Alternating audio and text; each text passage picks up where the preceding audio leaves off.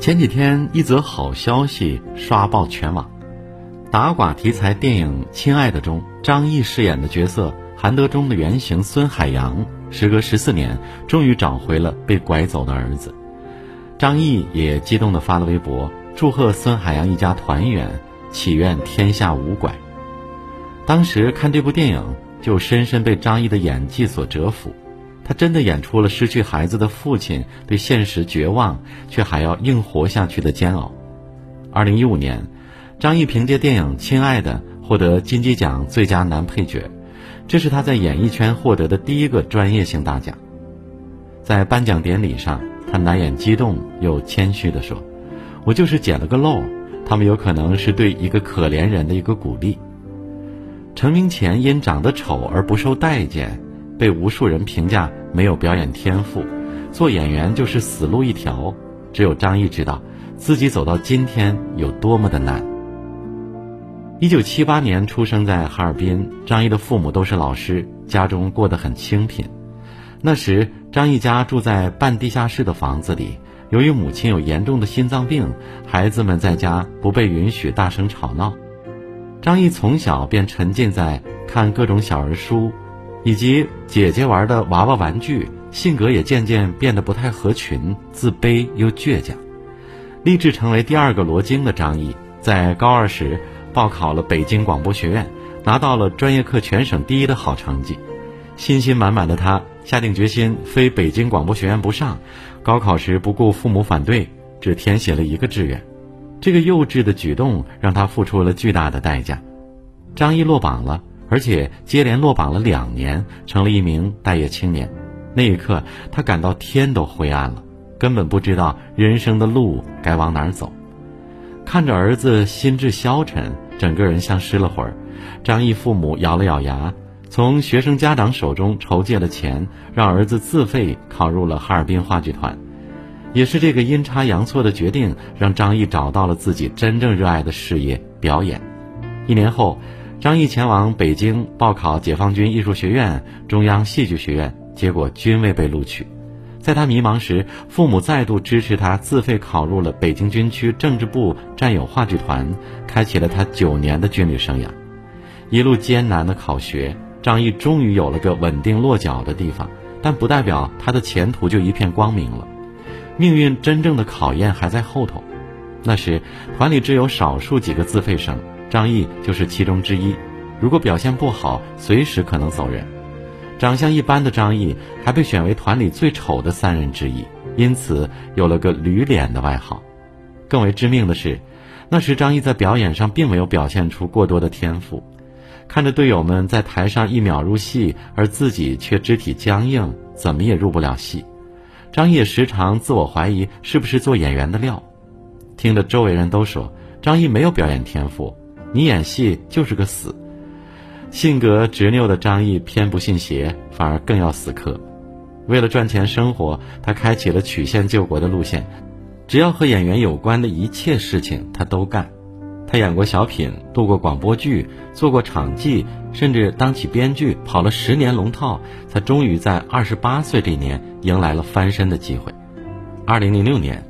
得知康洪雷导演要为《士兵突击》选角，张译下定决心要牢牢抓住机会，洋洋洒洒写了一封三千字的自荐信。康洪雷导演早从他此前跑龙套的角色中发现了张译的能力，便把史金班长一角给了他。好不容易有了转机，团里却不愿意放人，想拍戏可以，除非转业。为了演员梦想，张译只好脱下了这身穿了九年的军装。士兵突击中，史金班长在退役前望着天安门哭到哽咽这一幕，让无数观众也哭成了泪人。其实张译的这场戏也是为自己而哭。那天他的转业报告批下来了。为了演戏，他放弃了军人的身份，心中的难以割舍在这一刻完全爆发。曾在北京爱情故事中饰演为了利益抛弃女友的石小猛。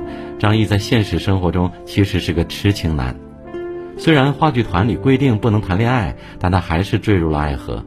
在领导被抓到就开除的恐吓下，张译和初恋女友谈起了地下恋，在楼梯道、食堂、教室等地方甜蜜约会。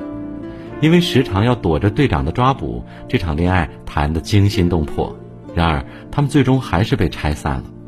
初恋女友相貌出众，演戏也很有天赋，家境优渥，和他相比简直就是天差地别。女方父母见到张译后，难掩对他的嫌弃，长得不像演员，像大队会计，脸就像让人一屁股坐了似的，还是不小心坐的。在女方父母的阻扰下，他们分开了。然而一年后，一个悲痛的消息就传来：初恋女友出了车祸，被紧急送进了医院，成了植物人。张毅赶到医院，看着床上躺着的初恋，对他喊：“我来了。”紧紧闭着眼睛的初恋女友流下了一滴泪，但是却没有醒过来。十年后，张毅的初恋女友去世了，可惜消息来得太突然。张毅当时正好人在国外。没法去参加初恋的葬礼，送他最后一程。这段遗憾的爱情成为张译心中永远的惦念。往后余生，他只能在梦里见见她。对于感情，张译渴望稳定长久的婚姻。